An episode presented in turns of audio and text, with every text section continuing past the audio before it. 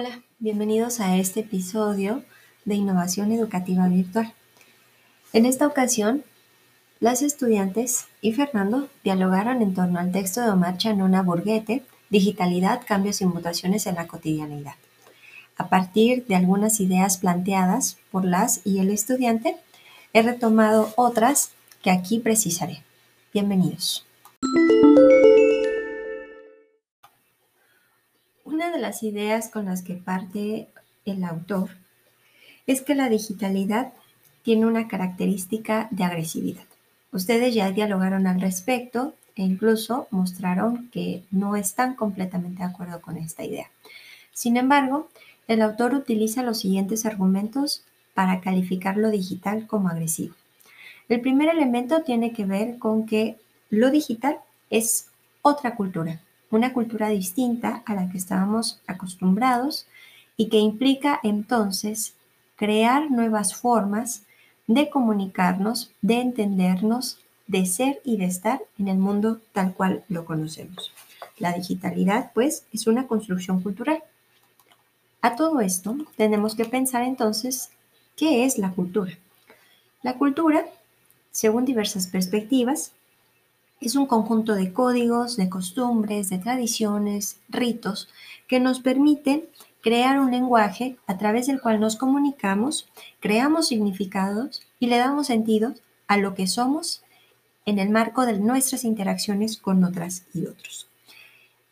Por ello, Omar Chanona argumenta que la digitalidad es agresiva, porque dice él, ha irrumpido en el devenir de la forma en la que conocíamos en el mundo, de la forma en la que se llevaban a cabo las prácticas y esto implica ahora ajustarlas, adaptarlas, aprender, a hacer, a pensar, a estar de formas distintas en el marco de las posibilidades digitales.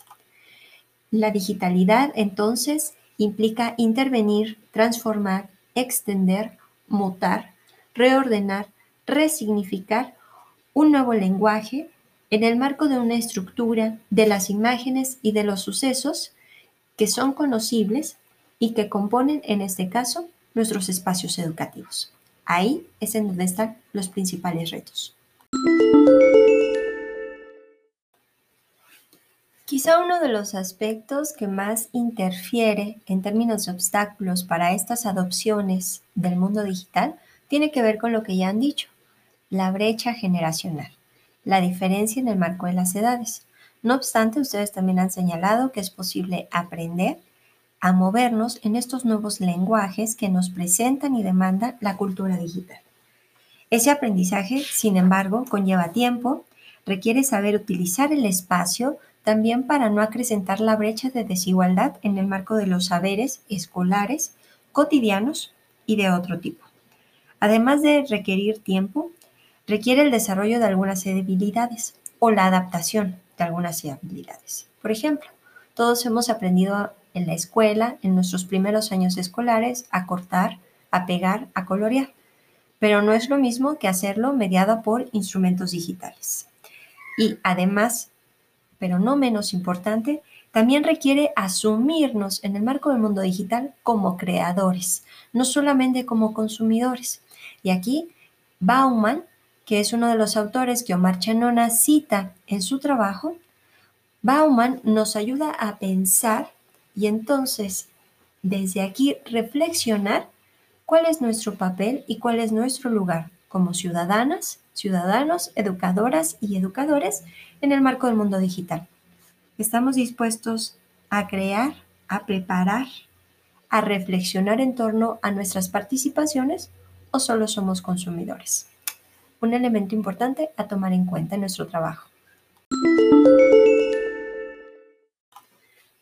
Recupero una idea valiosa del texto que ustedes ya han leído. Dice Omar Chanona, la digitalidad, como todo sistema, opera en su conjunto y no parcialmente. Cualquier asunción de componentes supone cambios en el proceder general del sistema. ¿Qué nos quiere decir con esta idea?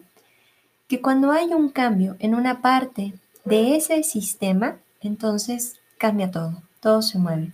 Cuando hablamos de un sistema, quiere decir que estamos hablando de aspectos y elementos que están interconectados, que son interdependientes, pero al mismo tiempo cada uno puede tener su propia naturaleza y sus propios márgenes de creación.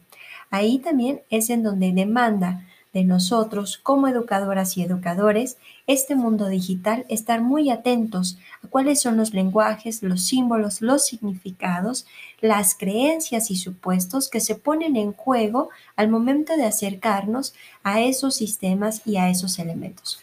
Y sobre todo, pensar didáctica y pedagógicamente cómo incorporamos algunas tecnologías y algunos insumos digitales a los espacios escolares. Ustedes ya ah, lo han dicho, que en gran medida lo que estamos ahora viviendo con esta pandemia del COVID-19, hemos visto cómo eh, profesoras y profesores se han esforzado por entender el mundo digital. En algunas ocasiones no han logrado con mucho éxito transformar y presentarse como creadores de nuevas visiones de este gran sistema digital para acompañar a estudiantes en el marco de sus procesos formativos, sino más bien lo que han hecho es, a partir de lo que conocen, reproducir también la cultura escolar que conocen. Ahí, una parte importante para las y los educadores virtuales es crear esas otras imágenes posibles, innovadoras, a partir de posibilidades que nos da el mundo digital. Sin embargo, no estaría de acuerdo con ustedes al colocar a la educación como un instrumento de la digitalidad, porque esto supone entonces negar que la escuela tiene sus propias marcas culturales, como lo hemos visto en un texto previo de Jean Machelain y Martin Simons. La escuela tiene su historicidad, tiene su especificidad como institución en el marco de un mundo sobre el cual supone hacer un alto y lleva a las y los educandos a que presten atención sobre las cosas que son valiosas para el mundo. Ahí entonces tenemos que trazar algunas mediaciones, de nuevo, didácticas y pedagógicas, para poder acompañar estos procesos formativos de manera adecuada y con ello incentivar también prácticas y procesos de cambio. Para cerrar este episodio, como bien dice el autor, no se trata de establecer comparaciones que den cuenta de las ineficiencias de un paradigma o de otro, es decir, que den cuenta solamente de las ineficiencias que ha tenido la escuela o que tiene la escuela y también de las ineficiencias que tiene la digitalidad, sino más bien se trata de asimilar de manera virtuosa los cambios que se nos avecinan, así como aquellos de los que hemos participado, tal como puntualizaba Alessandro Barico en el texto que hemos leído previamente, Username. La digitalidad, dice Omar Chanona, supone un cambio a fondo de las mentalidades. No es suficiente con digitalizar la información disponible si no existe claridad de las dimensiones profundas que ello conlleva.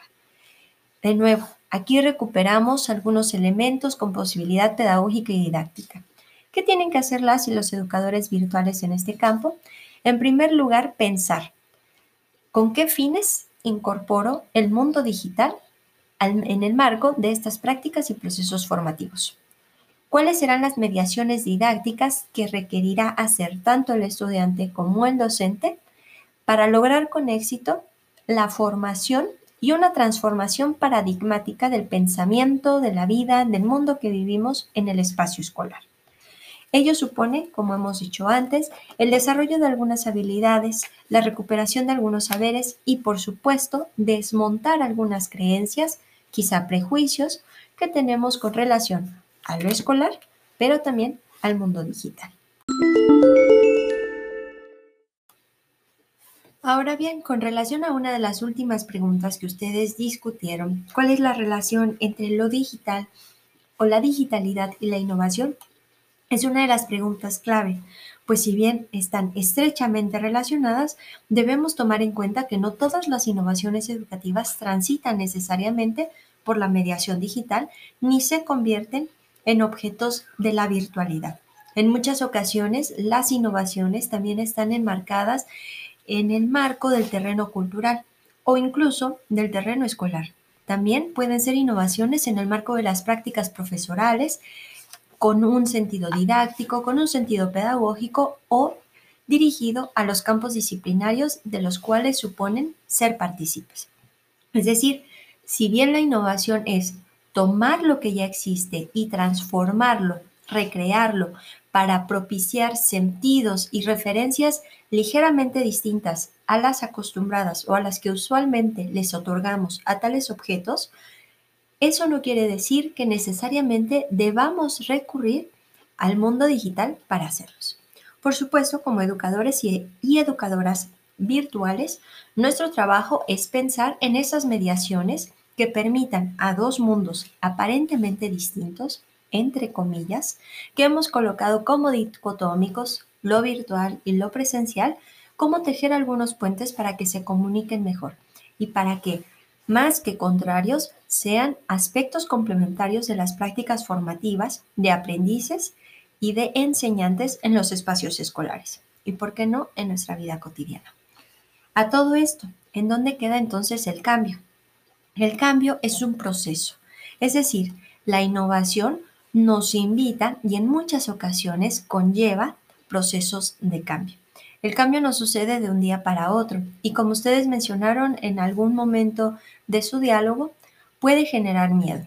¿Por qué genera miedo o genera irrupciones, precisamente porque el cambio supone hacer un alto, pensar qué hemos hecho y sobre ello reflexionar hacia dónde podemos redireccionar nuestras propias prácticas, nuestras creencias en función de los recursos con los que contamos.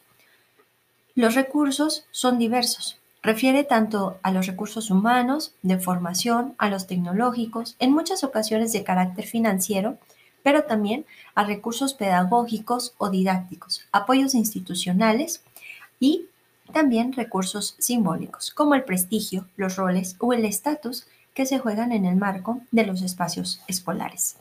Un tema profundamente interesante sobre el cual estaremos trabajando en nuestras siguientes sesiones. Por esta ocasión ha sido todo.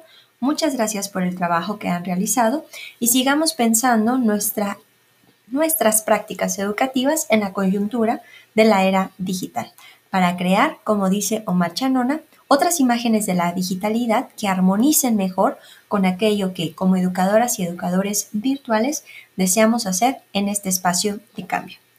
Nos vemos en la próxima.